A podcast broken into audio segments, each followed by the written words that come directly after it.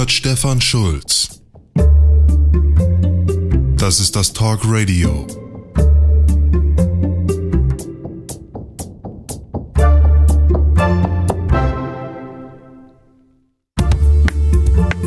Na, wie habt ihr diese historische Woche erlebt? Was für eine historische Woche, fragt ihr.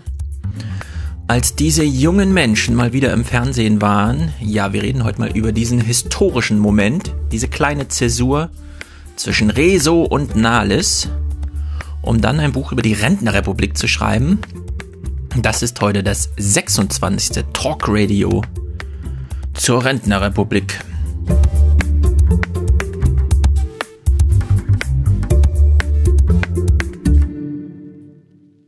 Zu Beginn aber wie immer eine kleine Danksagungsrunde. Beim letzten Mal hatte ich mich bei Dirk bedankt. Ich wollte aber Dietmar sagen. Sorry dafür. Und wir holen auf mit Ralf, der hat 30 Euro geschickt und sagt, super Idee und super Podcast.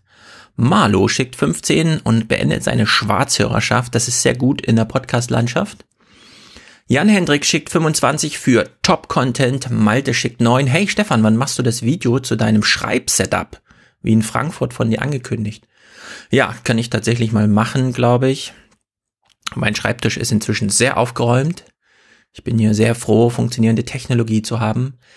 Henning schickt 10. Danke für deine Gedanken. Bitteschön. Fabian schickt 20. Rentner. Die Kurzzeitspekulanten der Demokratie. Das ist ein Spruch, über den können wir nachdenken und ich glaube, der stimmt. Justin schickt 50. Danke für das Kapitel Politik und Inhalte, also den letzten Podcast. Levin schickt 6,50 Euro für gute Arbeit. Elisabeth schickt 15. Christian und Mona, eine Hörgemeinschaft, schicken 20. Talk Radio darf nie zu Ende gehen. Hm, mal gucken. Kai 2,50, weil geben ist ne seliger als nehmen.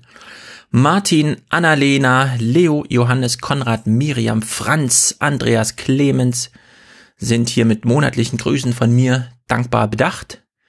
Jan schickt 20 für mehr Inhalt. Danke für die humorvolle Aufnahme meines Klima-Interstellar-Memes auf Twitter. Hm, von dir ist das. Interessant. Ja, das habe ich gerne aufgegriffen, denn ich glaube, das ist absolut wahr. Heute machen wir mal einen kleinen Einschub hier, denn eigentlich wollte ich mal Yuval Noah Harari und Peter Sloterdijk vergleichen. Das klingt natürlich wieder sehr hochtrabend, ist es auch. Aber ich glaube, ich nehme mir die Ruhe im Sommer, das bisschen ausführlicher zu lesen, was da geschrieben wurde. Jedenfalls gibt es von beiden genannten Autoren zwei Bücher, die man gut gegenüberstellen kann, um auch mal so einen Wandel in im intergenerationalen Gemütszuständen darzustellen.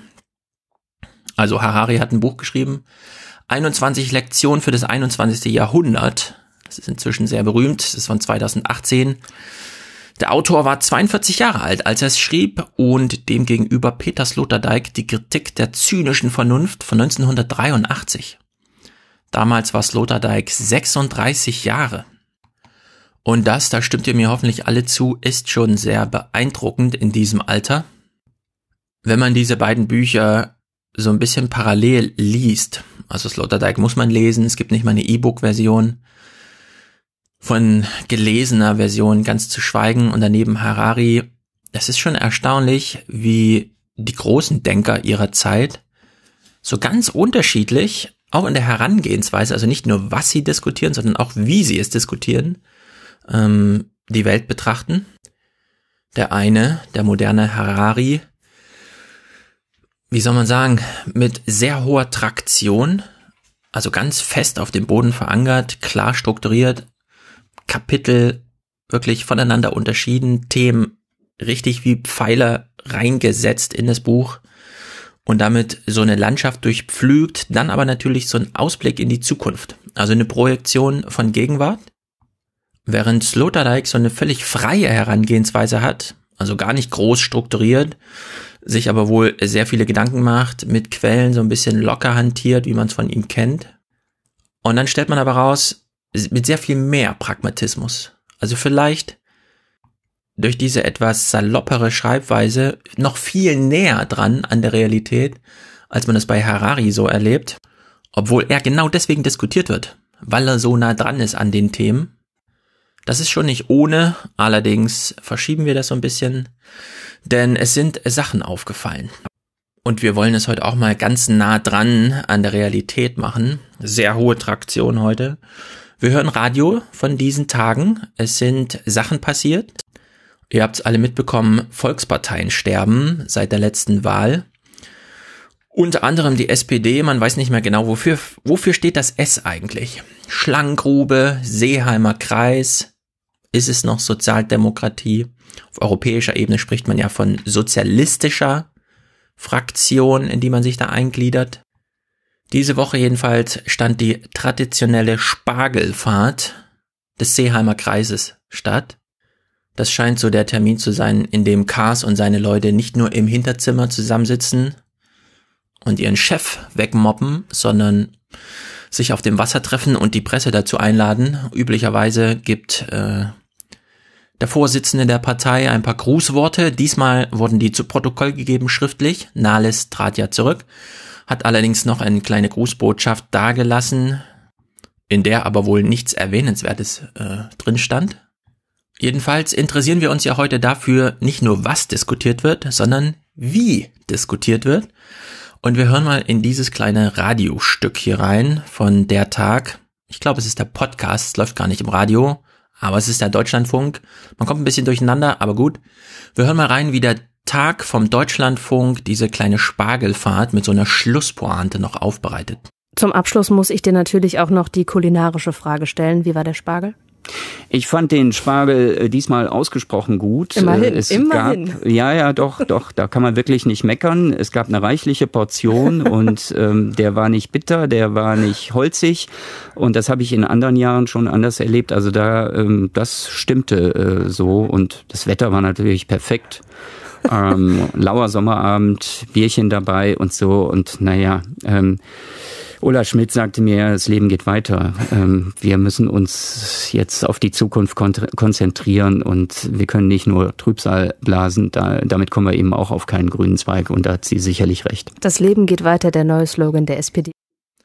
Ja, das Leben geht weiter. Die Frage ist, ist man jetzt bekümmert oder nicht? Solche Spargelfahrten wurden auch schon mal abgesagt, beispielsweise bei Hochwasser wo man meinte, naja, wir können nicht Bilder auf dem Wasser produzieren, während gleichzeitig Menschen um ihr Hab und Gut fürchten. Auf der anderen Seite macht man halt noch den Joke. Frank Kapellan berichtet davon, wie holzig der Spargel war, nehme ich gar nicht und das ist eine gute Nachricht in diesen ganzen schlechten Nachrichten.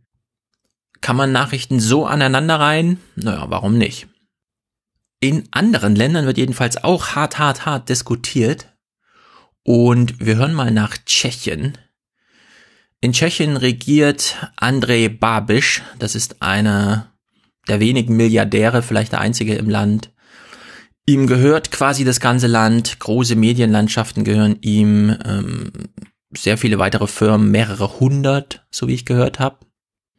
Und nun führt er auch eine Minderheitsregierung, nachdem man ihm im Wahlkampf schon so ein paar Trump-Attitüden untergejubelt hat in den Beschreibungen. Er trat an, um Korruption zu bekämpfen und jetzt sieht man genau das als größtes Problem, denn er hat sich von seinem Firmengeflecht nicht verabschiedet. Er führt es weiter. Die EU fordert von ihm Stellungnahme zu einem Bericht, den die EU geschrieben hat, in dem belegt wird, zumindest gibt es Indizien und Beweise, dass äh, Babisch die Herrschaft über seinen Konzern nicht abgegeben hat und sozusagen in Personalunion das Land unter die größten Unternehmen des Landes führt. Dagegen regt sich Widerstand auch auf der Straße. Es gab dieser Tage eine große Demonstration und wir hören mal, wer sie anleiert. Und ähm, es war auch sehr beeindruckend bei den Demonstrationen selber dann. Da haben sich auch viele Theater solidarisiert mit den Demonstranten, die Aufführung dann an dem Abend verschoben. Und auch der Bund der Steuerzahler war dabei. Es geht ja schließlich auch um Steuergeld. Also eine ganz breite Mischung. Das klingt ja schon fast so ein bisschen nach Happening-Charakter. Ja, das hatte wirklich was davon. Also bevor es offiziell losging, wurden auch noch Lieder gesungen. Ähm, Leute haben versucht, sich noch irgendwie zu treffen, obwohl das Handynetz eigentlich schon ausgefallen war, weil es einfach so eine Masse war, die da auf diesem langgezogenen Wenzelsplatz stand. Und ähm, organisiert wird das alles von einer Nichtregierungsorganisation, eine Million Augenblicke für die Demokratie. Mhm. Und das finde ich auch ganz interessant. Die hat ein einzelner Philosophiestudent vor einem Jahr etwa gegründet, 26 Jahre alt oder jung, muss man sagen, Mikulaš Minarsch. Und der hat dann auch wieder gesprochen auf der großen Bühne unterhalb des Nationaltheaters. Das war schon sehr beeindruckend. Ja, 26 Jahre, das ist das Alter von Amtor, Rezo und so vielen weiteren unbekannten Menschen mit so viel Potenzial in Deutschland. Zudem ein Philosophiestudent. Das ist also der Zustand in unserem Nachbarland Tschechien. Ein 26-Jähriger führt dort die Revolution gegen einen Milliardär an, das ist zugegebenermaßen eine andere Auseinandersetzung in der Politik als wir haben. Wir haben nur einen 26-jährigen YouTuber, der ein einziges politisches Video gemacht hat. Jetzt fragen sich viele in Deutschland, was das strukturelle Phänomen dahinter ist. Ich würde sagen, es ist vor allem ein punktuelles, denn wir werden so schnell erstmal kein zweites Video in dieser Art sehen auch wenn man schon fast so ein geflügeltes Wort an sehr viele Beschwerden, die man so politischer Natur hat, dranhängt, nämlich dazu müsste Rezo auch mal ein Video machen. Ist jedenfalls ein sehr guter Running Gag auf Twitter. Wir hierzulande hatten, wie gesagt, nur einen ganz kurzen politischen Frühling und den hat gestern Abend Lea, unsere Seenotretterin, in einem sehr schönen Tweet festgehalten. Schade.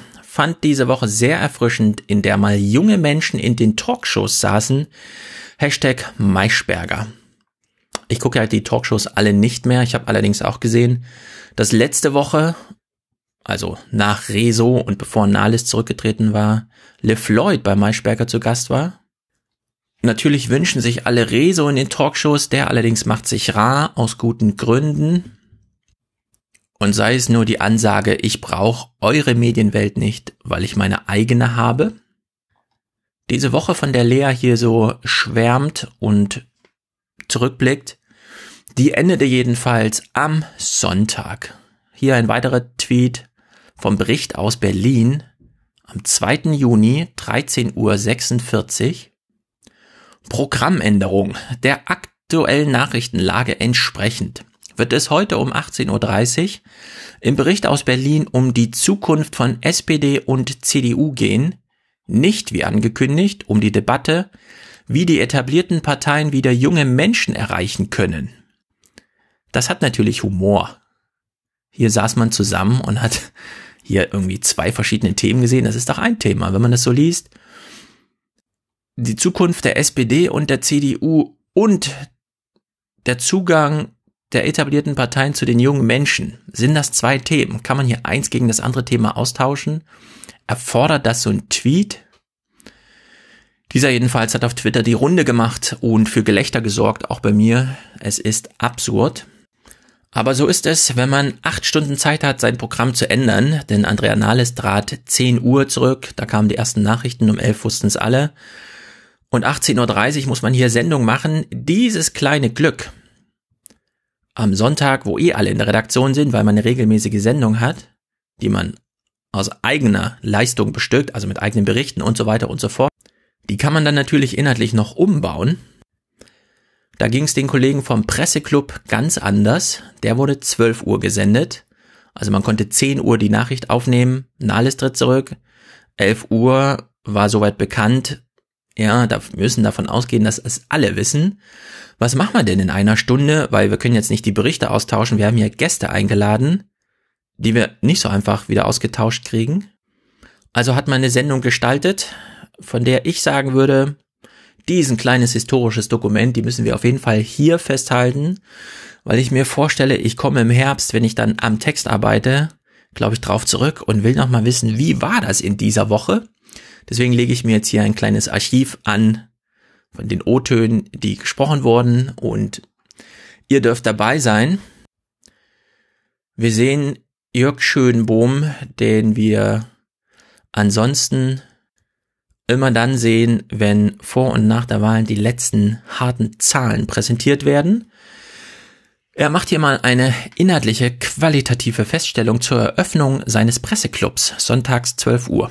Die Wahlen vom vergangenen Sonntag. Die waren historisch. Union und SPD sackten erneut auf Tiefstände ab, schnitten so schlecht ab wie noch nie in der Geschichte der Bundesrepublik. Man muss sich das mal vorstellen. Die beiden sind mittlerweile so schwach, dass sie nicht einmal mehr die Hälfte der Wählerschaft hinter sich haben.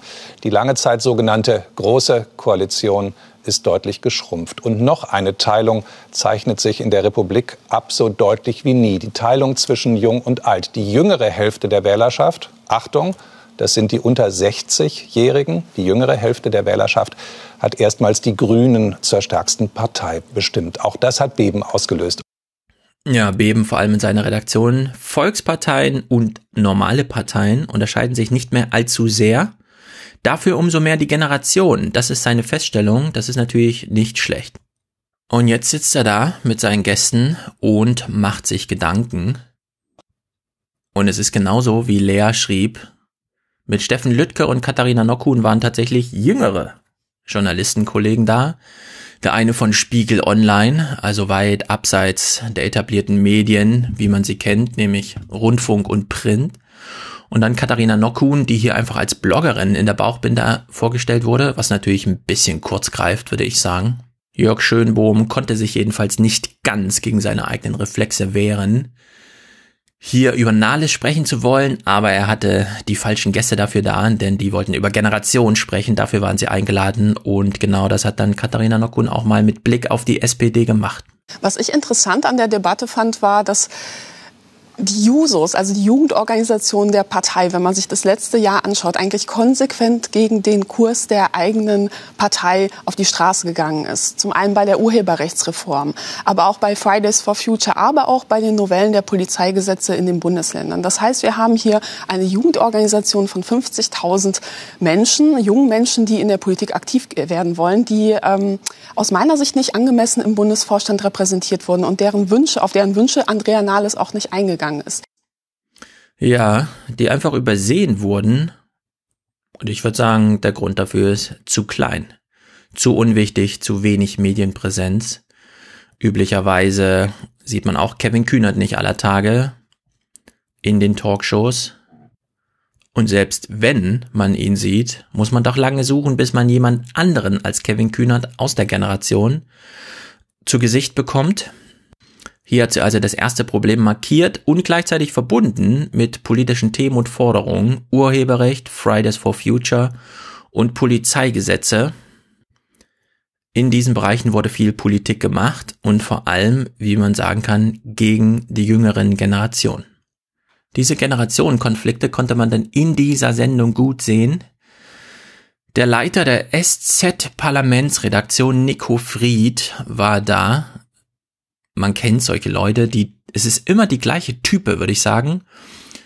Alte, ältere Männer, die so zurückgelehnt nochmal so einen professoralen Beobachter geben, während man sich die ganze Zeit fragt, wenn man sie sieht, ob sie es eigentlich bedauern, vor 30 Jahren nicht auf der anderen Seite im Parlamentsbetrieb mitgemischt zu haben, sondern eben nur diese Beobachterposition haben. Bei Nico Fried, finde ich, schlägt sich das im ganzen Habitus wieder. Wir hören ihn mal, wie er hier über Kevin Kühnert antwortet auf das, was äh, Kata da gerade gesagt hat.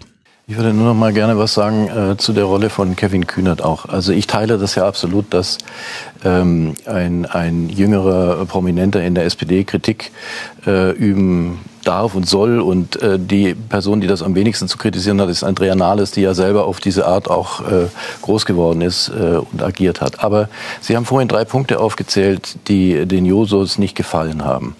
Den vierten haben Sie gar nicht genannt, aber der gehört natürlich dazu, nämlich die Große Koalition an sich. Jetzt ist es aber nun mal so, dass es nicht nur auf diesem Parteitag eine Entscheidung für die Verhandlungen gegeben hat, sondern es hat eine Mitgliederbefragung gegeben, die doch immerhin eine Zweidrittelmehrheit für diese Koalition ergeben hat. Ich glaube, auch Herr Kühnert muss sich schon fragen, welche Rolle er gespielt hat, dass er diese Koalition trotzdem immer wieder in Frage gestellt hat, kritisiert hat.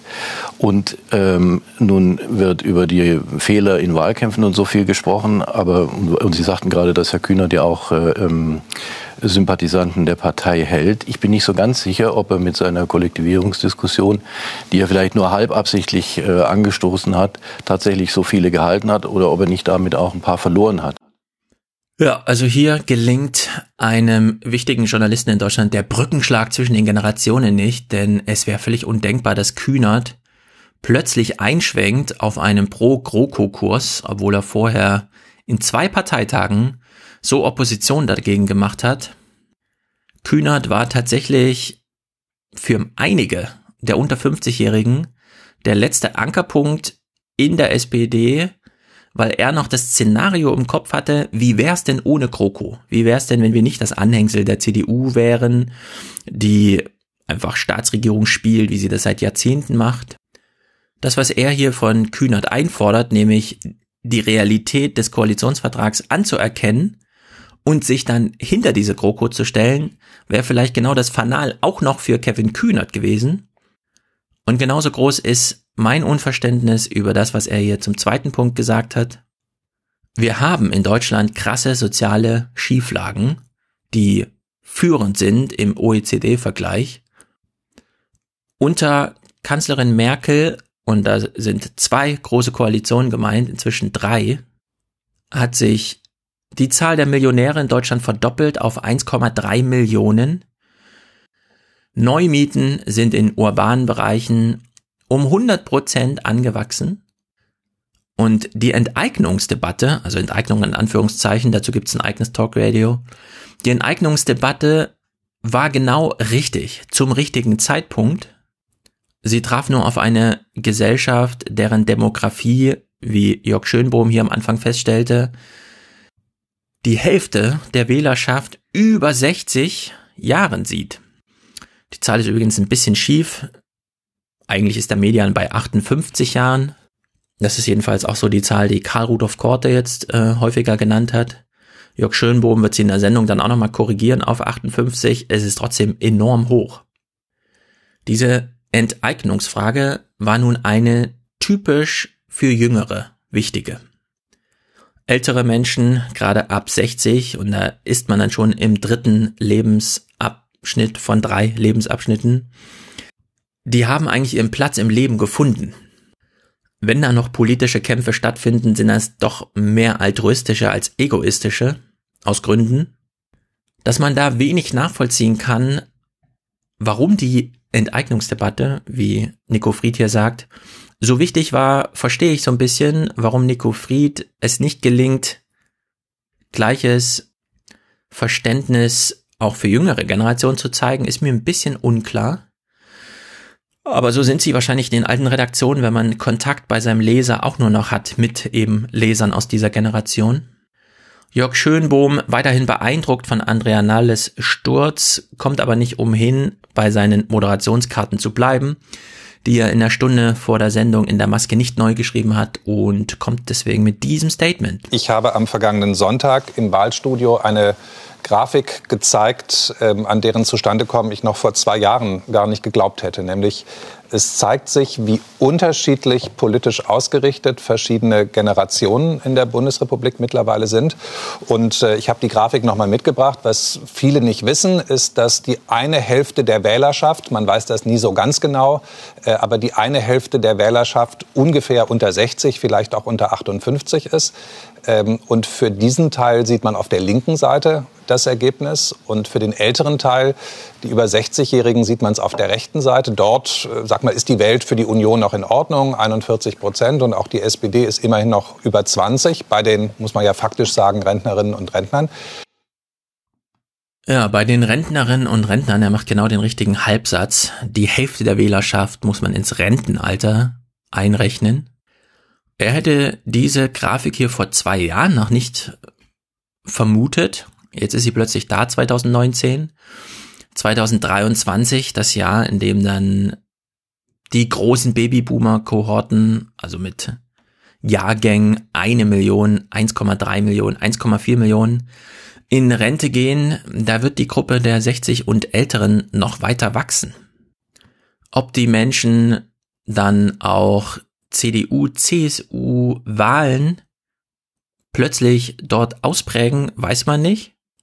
Meine These wäre erstmal, die Leute, die heute in dem Alter wählen, schleppen sozusagen dieses Wahlverhalten aus ihrem eigenen, aus ihrer eigenen Biografie mit. Das entwickelt sich nicht plötzlich später. Falls das so ist, heißt das für die unter 60-Jährigen, die Union wird dort weiter verlieren und die Grünen werden weiter gewinnen. Und schon jetzt hat die SPD dort nur die Hälfte, nicht mal die Hälfte äh, der Stimmen, die die Grünen da haben. Aber auf der linken Seite sind eben nicht nur die Jungen, die bei Fridays for Future auf die Straße gehen, sondern da sind die Berufsanfänger, da sind die Berufserfahrenen, da sind eigentlich äh, auch die, die Führungsgenerationen, die wir haben. Und da sind die Grünen zum ersten Mal in der deutschen Geschichte stärkste Partei, doppelt so stark wie die SPD. Ja, die Grünen sind bei U60 doppelt so stark wie die SPD. Das heißt doch auch, nicht nur haben sich jüngere Menschen mit einem längerfristigen Thema durchgesetzt, nämlich Klima. Das heißt doch auch, Sozialpolitik ist erstmal nicht institutionell in der Art vertreten, wie wir es bisher gewohnt waren. Und selbst wenn die SPD jetzt nicht so abgestürzt wäre, wenn die bei Infratest DIMAP für die ARD nachfragen, welche Kompetenzen man den Parteien zurechnet, dann ist auch das S in der SPD winzig, verschwindend, findet kaum mehr statt. Eine der großen Fragen für die Rentenrepublik ist also auch, kriegen wir die sozialen Probleme nochmal angepackt? Oder, anders formuliert, ein bisschen drastischer, kriegt man noch politische Themen ins Parlament, die diejenigen am meisten betreffen, die am wenigsten den Kopf frei haben für diese Probleme, weil sie unter diesem finanziellen Druck im eigenen Leben so leiden. Weil das kann man ja ein bisschen feststellen, dieses Klimathema. Damit kann man sich befassen und damit befassen sich auch Menschen, die ansonsten erfolgreich im Leben stehen. Jörg Schönbohm hat gerade nicht zu Unrecht darauf hingewiesen, die unter 60-Jährigen, das sind ja eigentlich die Führungsriegen in Deutschland. Das sind die Chefs, das sind die Lehrer, das sind die Professoren, das sind Menschen, die im, fest im Leben stehen, die Familie im Haus haben, die also grundsätzlich eng mit der Gesellschaft, in der sie leben, verbunden sind und nicht nur über den Fernseher. So sehr jetzt dieses Klimathema mobilisiert, nämlich diejenigen, die den Kopf dafür frei haben, so sehr gibt es doch auch ein schlummerndes, sagen wir mal so, ein schlummerndes Wählerpotenzial für all die sozialen Fragen, die wir in Deutschland derzeit ungelöst, vielleicht muss man sogar sagen ungestellt haben. Katharina Nockhuhn stellt jedenfalls mal dar, wie sehr dieses Klimathema drückt, vor allem bei den Jüngeren. Nach dem Jahrhundertsommer 2018 ist vielen Menschen einfach klar geworden, dass äh, das Klimathema nicht eins von vielen ist, sondern das ist eins, das entscheidende Thema, das äh, darüber entscheiden wird, wie wir in Zukunft in diesem Land leben werden, ob wir gut leben werden. Ja, das stimmt. Diejenigen, die ihr Haus und Hof äh, bestellt haben und sich da wohlfühlen, die schaffen es dann über den Gartenzaun hinaus zu gucken und sehen eine Umwelt, die sich so langsam zerstört was ist mit der anderen Hälfte der Deutschen, die ihr Haus und ihr Hof nicht bestellt haben, weil sie kein Geld für ihr Haus haben, also deswegen auch nicht für einen Hof? Die sind derzeit, meine Vermutung, ich werde das dann in Gesprächen klären, abgemeldet. Und für die besteht allerdings eine kleine Hoffnung. Und jetzt nehmen wir Nico Fried einfach mal als Experten. Er verfolgt die Debatten im Bundestag, er weiß, was in den Ausschüssen beraten und besprochen wird. Und er macht diesen kleinen, nicht uninteressanten Hinweis. Es ist ja unbestritten, dass äh, es den Grünen gelungen ist, mit zwei ganz neuen Leuten äh, diese bisschen Lähmung, die da auch äh, bei ihnen geherrscht hat, beiseite zu bringen. Also was ich damit nur sagen will, ich glaube, es gibt eine Mischung auch in der Faszination, die jetzt gerade die Grünen ausüben. Übrigens sollte man auch das soziale Thema nicht unterschätzen an der Stelle. Es ist ja auch etwas, was sie relativ ähm, äh, kontinuierlich auch immer wieder bearbeitet haben. Wer? Die Grünen. Die Grünen, ja. Die Grünen haben auch eine Sozialpolitik, nicht nur Ökologie. Das ist natürlich, wenn das stimmt, ein kleiner Hoffnungsschimmer vielleicht. Wir gucken das uns jetzt mal im Detail an, nämlich in dieser Sendung wurde es dann ein bisschen witzig, weil wenn die Grünen sogar irgendwas mit Sozialpolitik haben, wie Nico Fried sagt, könnte man dem ja dann nachgehen. Jörg Schönbohm hat schon äh, festgestellt, dass Inhalte hier irgendwie eine Rolle spielen. Also wenn die U60 und die Ü60 so weit auseinander liegen muss es ja Gründe dafür geben. Im Personal könnten sie liegen, vielleicht doch eher in den Inhalten. Jetzt stellt er diese Frage an die jungen Gäste, die er als Gesprächspartner da hat, seltenerweise. Welche Rolle spielen denn die Inhalte der Grünen? Und Katharina Nockhuhn hat ja vorhin schon junge Themen dargestellt mit Verweis auf die SPD. Das macht sie jetzt bei den Grünen nicht nochmal, weil es könnten fast die gleichen Themen sein. Stattdessen verweist sie auf die Methodik bei den Grünen. Also sie umschifft die Frage nach den Inhalten und kommt mal auf das zu sprechen, was eigentlich zieht. Insofern haben wir es ja mit einer Entwicklung zu tun, die wir seit Jahren beobachten. Das ist jetzt keine Explosion, die plötzlich passiert ist, sondern das ist ein Weg in vielen Schritten. Ähm, und deshalb, Sie haben das Stichwort Inhalte genannt. Frau Nokun, was führt denn dazu, dass die SPD sehr deutlich, aber auch die Union für ihre Verhältnisse relativ deutlich äh, abgemeldet ist bei den Jungen und Mittelalten. Also die grüne Jugend hat jetzt die 10.000 Mitglieder geknackt und das sind ja alles Menschen, die treten nicht in eine Partei ein, weil sie in einem, bei einem Stammtisch mit älteren Herren diskutieren wollen, sondern das sind Menschen, die wollen mitbestimmen. Und die Grünen haben ja auch als ähm, ja, eine der ersten Parteien gesagt, wir machen jetzt basisdemokratische Abstimmungen von allen Mitgliedern zu unserem Spitzenpersonal. Und dass man da sehr früh erkannt hat, dass das etwas ist, was die Wähler wollen, was auch die Parteibasis will, das hat auch eine gewisse Glaubwürdigkeit und auch Wählernähe gegeben, die jetzt gut ankommt.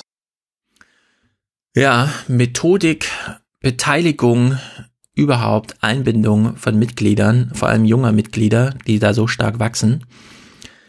Die SPD hat's ausgereizt bis zum Schluss. Die hätte auch schon vor der Nahles-Wahl in die Parteispitze eine Urwahl machen können, hat sich dagegen entschieden.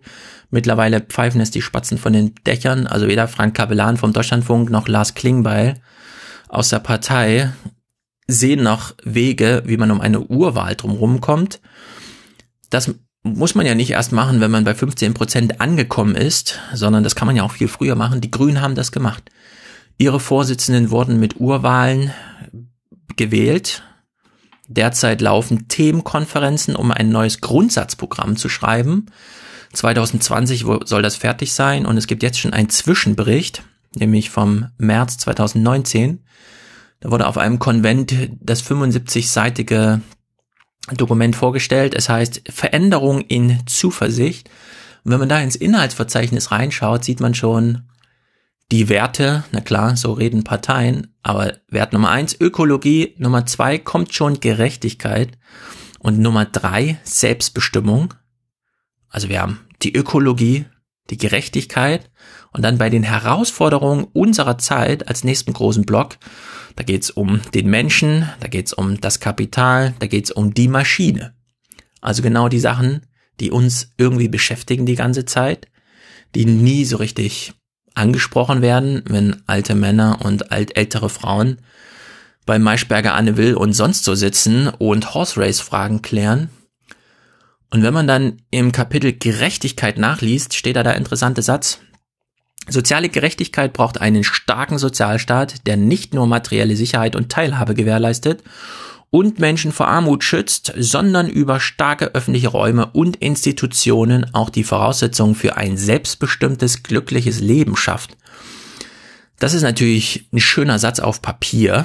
Der müsste sich dann auch sozusagen im Parlament beweisen, wenn man von der kleinsten Oppositionspartei in vielleicht die größere Hälfte einer Koalitionsregierung eintritt. Obwohl das aber nur Papier ist, können wir schon mal festhalten, solange die CDU regiert, haben wir sowas nicht mal auf Papier. Parteien wie die CDU lassen sich stattdessen treiben, kennen wir ja von Merkel, werden jede Woche drei Umfragen gestellt, die nicht veröffentlicht werden, sondern nur fürs eigene Handeln dienen, wie ein Fähnchen im Wind. Derzeit regiert die CDU und der Fortschritts Fortschrittsdruck, der kommt aus dem Silicon Valley und aus China und wir sind weit davon entfernt, erstens glückliches Leben als Maxime auszurufen, dann den öffentlichen Raum und die Institutionen als Voraussetzung für ein glückliches Leben zu sehen, Selbstbestimmtheit zentral zu nennen, gleich im ersten Punkt, und soziale Gerechtigkeit an einen funktionierenden und, wie hier steht, starken Sozialstaat zu binden, Die Frage ist eigentlich, und das ist ja die, die wir heute stellen, wie wird eigentlich diskutiert und über was? In diesen Tagen, am 3. und 4. Juni, also am Wochenende, fand der Tag der Industrie statt in Deutschland, der Tag der deutschen Industrie. Das ist das große BDI-Verbandstreffen. Da trifft also Herr Kempf, der den BDI anführt, auf das Bundeskabinett. Merkel musste antanzen, Scholz, Altmaier sowieso. da gibt's ja den großen Streit. Wir hören mal nur die beiden Protagonisten im Deutschlandfunk, nämlich Merkel und Kempf, wie sie miteinander umgehen, um welche Themen es geht. Und wir kontrastieren das mit allem oder mit den zwei Sätzen, die ich gerade aus dem neuen Grundsatzprogramm der Grünen vorgelesen habe. Die Wirtschaft ist schwer enttäuscht. Digitalisierung, Energiewende, Steuern, man erwarte Antworten und Entscheidungen. Stattdessen erleben wir das mutlose Abarbeiten kleinteiliger Politikfelder und ein ungesundes Maß an Umverteilung. Umverteilung, das Stichwort dafür, dass Geld für immer mehr Soziales statt für Investitionen und damit für die falschen Dinge ausgegeben wird. Diesen Vorwurf lässt Merkel nicht auf sich sitzen und so schreibt sie der versammelten Wirtschaftselite erst einmal ins Stammbuch. Ich kann verstehen, dass Sie auch bei den vielen Gesetzen, die wir zur Pflege gemacht haben und Ähnlichem sagen, muss das sein. Ich sage Ihnen, es muss sein, damit wir auch Akzeptanz für die soziale Marktwirtschaft haben. Und in dem Stil geht es weiter. Beispiel Klimaschutz. Den will auch die Wirtschaft, aber sie will auch wissen, wie teuer die Lösungswege werden. Auch da, so Dieter Kempf, Fehlanzeige. Öffentlichkeitswirksame Ziele formulieren. Sich nach dem Motto des großen bayerischen Sportphilosophen Franz Beckenbauer zu verhalten. Jetzt warten wir mal, dann schauen wir mal, dann singen wir schon. Das wird weiteren gefährlichen politischen Verdruss auf allen Seiten erzeugen. Angela Merkel kontert auch diese Kritik am Politikstil der Koalition souverän, auch wenn die Wirtschaft hier einen Punkt habe. Beckenbauer, es gab Zeiten, da war er ziemlich erfolgreich mit seiner Herangehensweise für Deutschland und da stand er auch hoch im Kurs. Deshalb würde ich mich jetzt über ihn da nicht lustig machen, aber es muss natürlich ab und zu auch ein Tor geschossen werden. Da gebe ich Ihnen recht. Und Tore habe diese Koalition schon geschossen. Merkel verweist auf das von der Wirtschaft geforderte Fachkräftezuwanderungsgesetz. Die Einigung war gestern, in dieser Woche wird es vom Bundestag verabschiedet. Und ein zweites Beispiel, die Kanzlerin verspricht, bis September stehe auch die Grundsatzeinigung in Sachen Klimaschutz und CO2-Bepreisung. Aber Merkel teilt auch aus ohne allerdings die Wirtschaft aus dem gemeinsamen Boot zu werfen. Ich will noch mal darauf hinweisen, dass diese Bundesregierung jetzt ein Jahr und drei Monate im Amt ist. Ich könnte jetzt darüber sprechen, wie viele Stunden dieser ein Jahres und drei Monate ich damit verbracht habe, mich mit dem Vertrauensverlust der deutschen Automobilindustrie auseinanderzusetzen und den Regelverletzungen. Das will ich jetzt hier nicht tun. Ich will nur sagen, wir haben eine gemeinsame Verantwortung. Ja, man sitzt gemeinsam verantwortungsvoll in einem Boot. Merkel meint, es geht hier um die Akzeptanz der sozialen Marktwirtschaft. Kempf meint so ungefähr das Gleiche, dass man irgendwie hinnimmt, die Gesellschaft, in der man lebt. Die Grünen stellen dem einen Anspruch auf glückliches Leben gegenüber. Das geht weit über wirtschaftliche Fragen hinaus. Und wäre doch mal, wenn wir uns das so betrachten, ein wirklich frischer, neuer Wind. Insbesondere in einer Rentnerrepublik, in der sehr viele alte Menschen gar nicht mehr in diesen Berufsprozess eingebunden sind, also nicht mehr aufgrund eigener Tätigkeiten, ähm, wie man in Amerika so schön sagt, ein Fixed Income zu bekommen, also ein Monatsgehalt, das nicht weiter variiert davon, wie man sich in seinem Beruf einbringt, sondern die Rente ist ein, in dem Moment sind die Bedingungen erfüllt, weshalb man es dann fortan bedingungslos bekommt, ein Grundeinkommen, das vielleicht den ein oder anderen Fokus dann auch verschiebt. Jetzt haben wir gehört, wie die CDU mit der Industrie diskutiert. Da geht's zur Sache, auch wenn die Prämissen falsch gesetzt sind. Wie diskutiert die CDU eigentlich mit den Jüngeren? Hier gab's noch schöne Abschlusspointen in dem Falle von Stefan Lüttke und Katharina Nokun, also der Spiegel Online-Kollege und die Bloggerin, die dann auch mal mitspielen durften in der ARD, wo ja auch nur 71-Jährige und plus zugucken, vor allem Sonntagmittag. Ich denke, die beiden legen nochmal einen guten Fokus. Ich finde, man kann es sehr schön äh, erzählen an diesem Gegensatz. Also man hat einen YouTuber, der von YouTube gewohnt ist, ich muss authentisch sein und zumindest erscheint er authentisch in der Art und Weise, wie er in seinem Video spricht ähm, und, und sich dafür einsetzt. Dem kauft man ab, der sagt, was er meint. Und Andererseits hat man dort AKK und andere CDU-Politiker, die sich nicht trauen, ganz offensichtlich nicht trauen, ihre Klimapolitik mal in ein paar griffige Worte in ein Video zu sprechen. Das war schon, das hatte nur Symbolkraft, weil ich glaube, das war nicht die wahlentscheidende Sache. Aber es ist eine ähm, schöne Gegenüberstellung, an der man die Hilflosigkeit der Volksparteien und vor allem auch der CDU äh, deutlich machen kann, wenn es so um junge Wähler geht. Erst haben sie die als Bots verspottet und dann bei Fridays for Future hieß es immer, ähm, geht doch zur Schule. Das sind so Scheindebatten, die vielleicht auch zur Ablenkung geführt worden sind, die aber natürlich nicht gut ankommen. Also als junger Wähler sage ich mir doch nicht, ja, okay, die, die Reaktion ist, geht zur Schule. Also das ist doch unbefriedigend. Ja, vor allem die Reaktion äh, zu dem Video war ja auch noch in anderer Hinsicht ähm, sehr dramatisch schlecht, würde ich sagen. Weil indem man dann an, anfängt, über Regulierung von sozialen Netzwerken zu sprechen, sagt man ja nicht nur, ich höre euch nicht zu, sondern man sagt, ich möchte euch gar nicht hören. Ja? Und das finde ich extrem schwierig, als Parteivorsitzende sich hinzustellen und zu sagen, okay, es gibt anscheinend sehr viele Menschen, die dieses Thema interessiert. Und anstatt über dieses Thema zu sprechen, weiche ich auf eine Metadiskussion aus. Ja, das ist vor allem witzig, weil neben Nico Fried hier auch noch die Weltchefredakteurin mit in dieser Viererrunde sitzt und die beiden Jüngeren jetzt zum einen sagten, die CDU hat sich irgendwie darauf eingestellt, wie man so politisch kommuniziert. Man fährt also zum Tag der deutschen Industrie und führt ansonsten im Bundestag ein Schauspiel auf, das der Parlamentsredaktion gefällt. Das funktioniert, aber sie ist darüber hinaus nicht mal in der Lage, ihre Talking Points in einem Video so zu verpacken, dass es ihr selbst nicht peinlich ist, es zu veröffentlichen. Und Katharina Nockhuhn legt dann noch eine Schippe drauf und verweist nochmal völlig zu Recht auf den Umstand, dass die CDU in der allerersten Reaktion auf das Rezo-Video überhaupt nicht antworten wollte, sondern inhaltlich, sondern pauschal den Jüngeren den Mund verboten hat. Ihr dürft hier gar nicht mitkommunizieren oder anders formuliert, bleibt ihr bei eurem YouTube-Medium Spaß mal unpolitisch. Bitte. Aber eben nicht nur als Bitte formuliert, sondern, das haben wir ja hier auch schon besprochen, als klare Forderung. Und wenigstens hat Dagmar Rosenfeld das am Ende auch nochmal schön zusammengefasst, wie sie aus ihrer Sicht das sieht. Die CDU hat sich das Bein selbst gestellt. Sie kommt nochmal auf Paul Ziemiak zurück. Ich finde, nur über die Methodik immer zu diskutieren, hätte man in einem Video antworten sollen oder ist es die PDF-Datei oder ist es das persönliche Gespräch. Das wirklich Fatale war ja die erste Reaktion der CDU, als dieses Video öffentlich wurde. Das war Paul Ziemiak, der gesagt hat, ähm, er gebe keine auf komplexe Fragen gebe er keine einfachen Antworten und ähm, äh, das sei die persönliche Meinung desjenigen, der dieses Video gemacht habe und die sei gefährlich. Das ist natürlich arrogant und ignorant. Und aus das hat die Schiene gesetzt, dass alles, was danach kam, natürlich nur noch schwer glaubwürdig vermittelbar gewesen ist, dass man diese jungen Leute ernst nehmen möchte oder mit ihnen wirklich in ein Gespräch kommen möchte.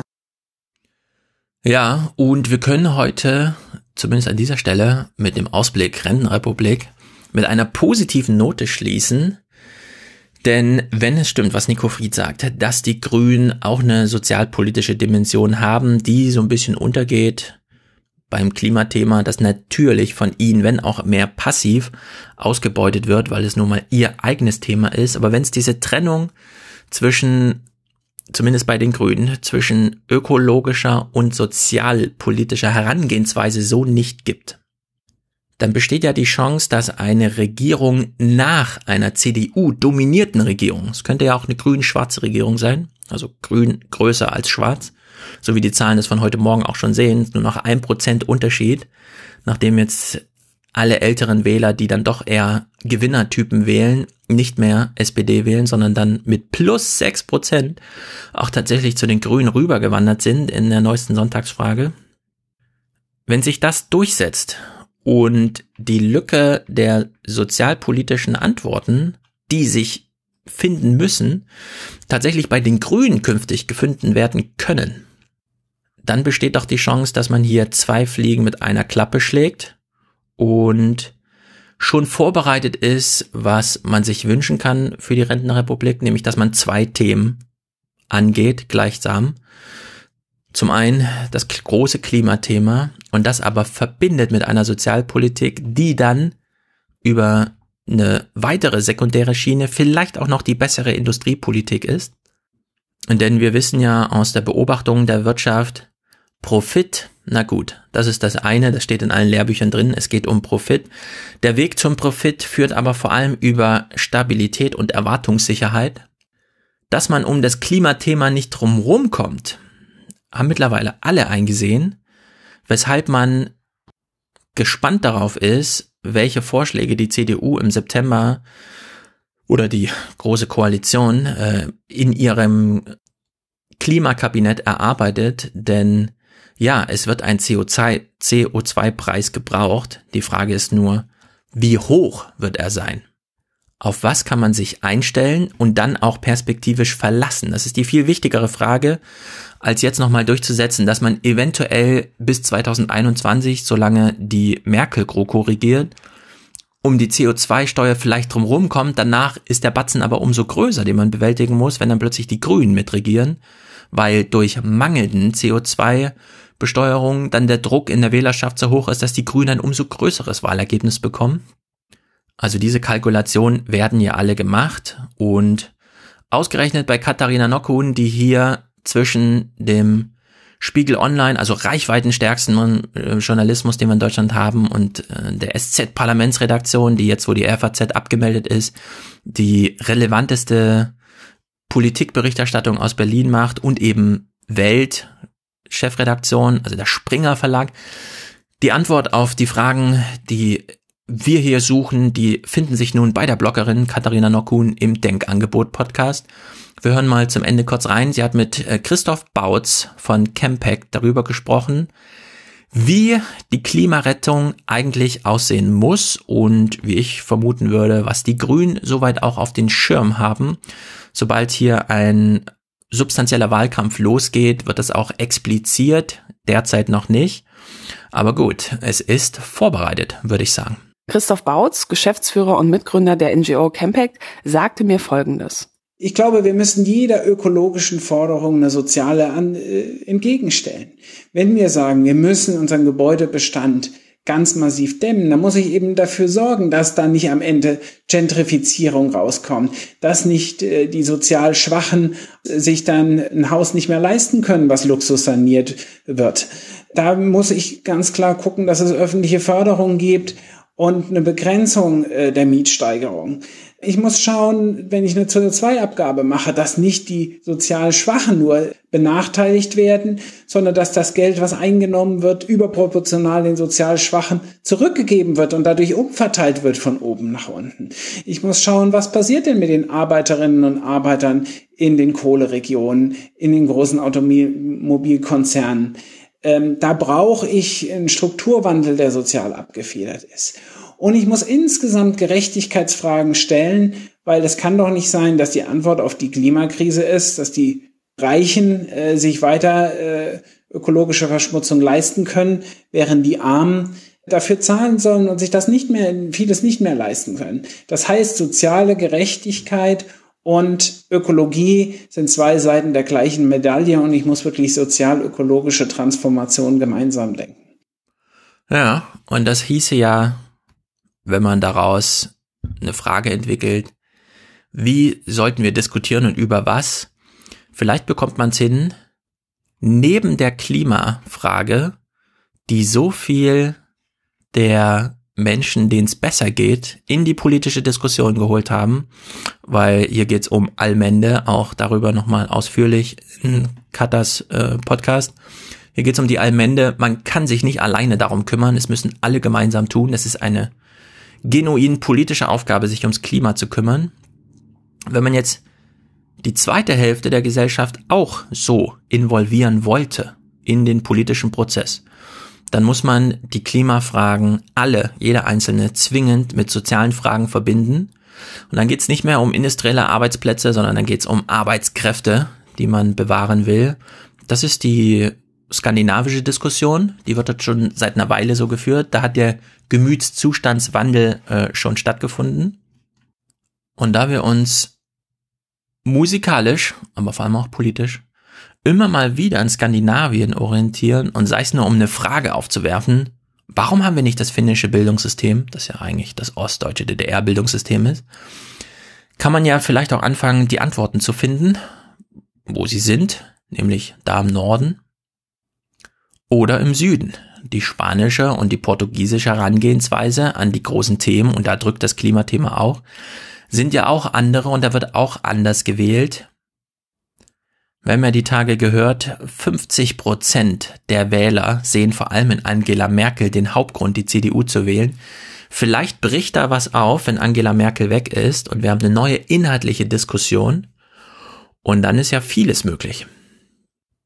Also das heute mal erstaunlich positiv am Ende. Ich bin selbst überrascht, aber wer weiß, die Diskussion, die Argumentation wird ja darüber hinausgehen. Mal gucken also, was die nähere Zukunft bringt. Vielleicht haben wir dieses Jahr schon einen großen Wahlkampf, spätestens 2021. Diese Geduld kann man jetzt durchaus aufbringen. Ich glaube, hier sind einige Entwicklungen, die wir sehen, gerade ein bisschen längerfristig, wenn nicht sogar auf Dauer gestellt. Nur medial diskutiert haben wir sie leider nicht in den großen Medien, denn diese Woche, in der die Jungen mal ran durften, weil Rezo ein Video gemacht hat, die ist vorbei. Jetzt ist Horse Race um die Nachfolge auf dem Posten von Andrea Nahles angesetzt und selbst wenn die Sachen im Herbst entschieden sind, spätestens im Dezember, kommt das Horse Race der CDU, AKK. Wie geht's weiter? Deswegen an dieser Stelle meine Empfehlung, lasst euren Fernseher weiterhin aus, hört Podcasts, vor allem wieder einmal ganz hervorragend das Denkangebot von Katascha. Und damit beende ich heute diesen kleinen Einschub zu dieser Zäsurwoche, festgehalten in O-Tönen von Jörg Schönbohm, von dem ich das als letzten erwarten hätte. Aber gut. Wir hören uns dann beim nächsten Mal und dann wieder mit einem eigenen Thema.